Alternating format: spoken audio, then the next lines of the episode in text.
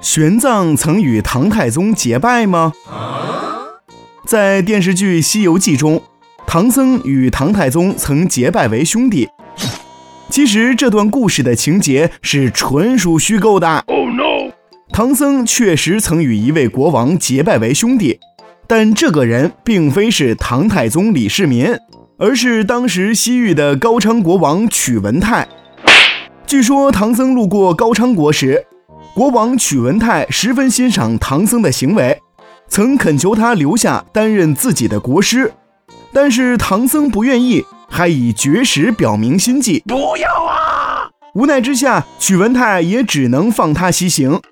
不过，在唐僧出发之前，曲文泰与他结拜为兄弟，并为他准备了大量金银物资，还安排了二十五名随从和三十匹马。此外，曲文泰还修书数封给沿途的各国，以帮助唐僧顺利的西行。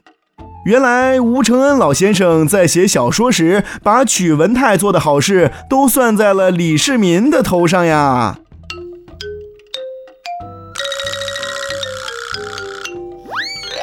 哟吼吼吼